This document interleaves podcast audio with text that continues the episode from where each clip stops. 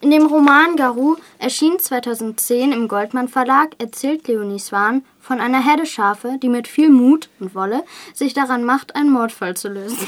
Nachdem in Glenkill, dem ersten Schafströler, den Leonie Swan schrieb, der Schäfer der Herde gestorben ist und die Schafe bereits eifrig ermittelten, sind sie jetzt mit dessen Tochter Rebecca, die nun ihre neue Schäferin ist, in Frankreich.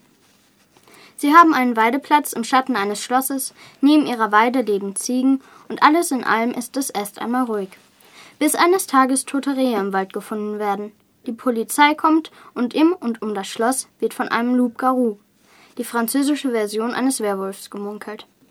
Nun fragen sich die Schafe, ist es wirklich ein Werwolf oder ein Mensch im Wolfspelz? Auch die verrückten Ziegen von der Nachbarweide munkeln von diesem Garou.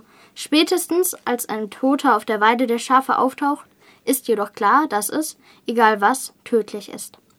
Nun beginnen die Schafsermittlungen. Mit ganz viel Heu, Kraftfutter, Mut und Schafslogik machen sich Othello, Zora, das Winterlamm, Miss Mabel und die anderen daran, das Geheimnis um den Werwolf zu lösen. Das Besondere an dem Buch Garou ist nicht nur die außergewöhnliche Geschichte einer Herde von Schafen, die Kriminalfälle löst, sondern vor allem die liebevolle Art, mit der jeder Charakter, ob nun Schaf, Ziege oder Mensch, gestaltet worden ist. So hat jedes Schaf seinen ganz eigenen Charakter. Es gibt Miss Mabel, das wohl klügste Schaf, Moppel the Whale, das Schaf mit dem besten Gedächtnis, Zora, das wagemutigste und viele mehr. Die Autorin bedient sich auch gerne der Sprache. So bekommt Wolle bei Schafen ganz schnell etwas Doppeldeutiges. Ziegen wollen nicht. Schafe hingegen wollen eine ganze Menge. Bei den Ziegen wird aus verrückt, verzückt und schließlich verzickt, woraus dann natürlich folgt, dass alle Ziegen verrückt sind. Leonie Swan versteht es, die Leser mit ihrem Schreibstil zu fesseln. Und wenn man mal begonnen hat, fällt es mehr als schwer, das Buch wieder aus der Hand zu legen. Das Buch hat mir persönlich ausgesprochen gut gefallen. Es ist ein Roman, den man schön, gemütlich mit einer Tasse Kakao oder Tee abends auf dem Sofa lesen kann. Doch regt der Roman auch zum Nachdenken an. Die Art, wie die Schafe die Menschen sehen. Es ist für sie nicht verständlich, warum wir immer um alles so einen Umstand machen und die klare und einfache Logik, die so manches Mal auch naiv wirken mag, mit der sie die Welt betrachten, sorgt immer wieder für ein Lächeln. Nun lese ich noch einen Teil aus dem Buch vor. Was macht ihr da? fragte die Ziege mit nur einem Horn.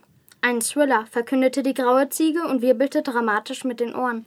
Mit Schafen? fragte die Ziege mit nur einem Horn, kniff ein Auge zu und spähte kritisch durch den Zaun. Eine Komödie, sagte die Ziege auf der Kommode. Das wird nie und nimmer eine Komödie, sagt die Ziege mit nur einem Horn und äugte wieder durch den Zaun. Alles ist eine Komödie, meckerte die Ziege auf der Kommode. Eine Komödie mit viel Rot. Die drei Ziegen blickten zu dem ahnungslos grasenden Schafen hinüber. Wir bilden uns das alles nur ein, sagte die Ziege mit nur einem Horn. Jetzt ein Ausschnitt aus Kapitel 11. Er ist nicht wirklich ein Problem, sagte Lane. Nicht im Winter. Die anderen nickten. Im Sommer wäre es eine vollkommen andere Angelegenheit gewesen. Der Gestank, die Fliegen, neugierige Fuchsaugen in der Dunkelheit. Aber im Winter? Die Schafe standen in einem ungewöhnlich rosigen Morgen unter der alten Eiche und bestaunten Eves, der auf dem Bauch lag, die Beine weit gespreizt und vor Kälte schon fast nicht mehr roch. Mit etwas Glück würde er bald unter einer Schneedecke verschwunden sein. Außer sie finden ihn, sagte Ramses.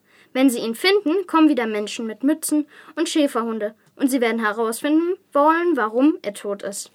Die Schafe wussten, warum Eves tot war. In der Mitte seines Rückens gab es einen roten Fleck, der noch roch, und zu diesem Fleck gehörte der Knall, den die Schafe heute mitten in der Nacht gehört hatten. Der Knall des Schießeisens.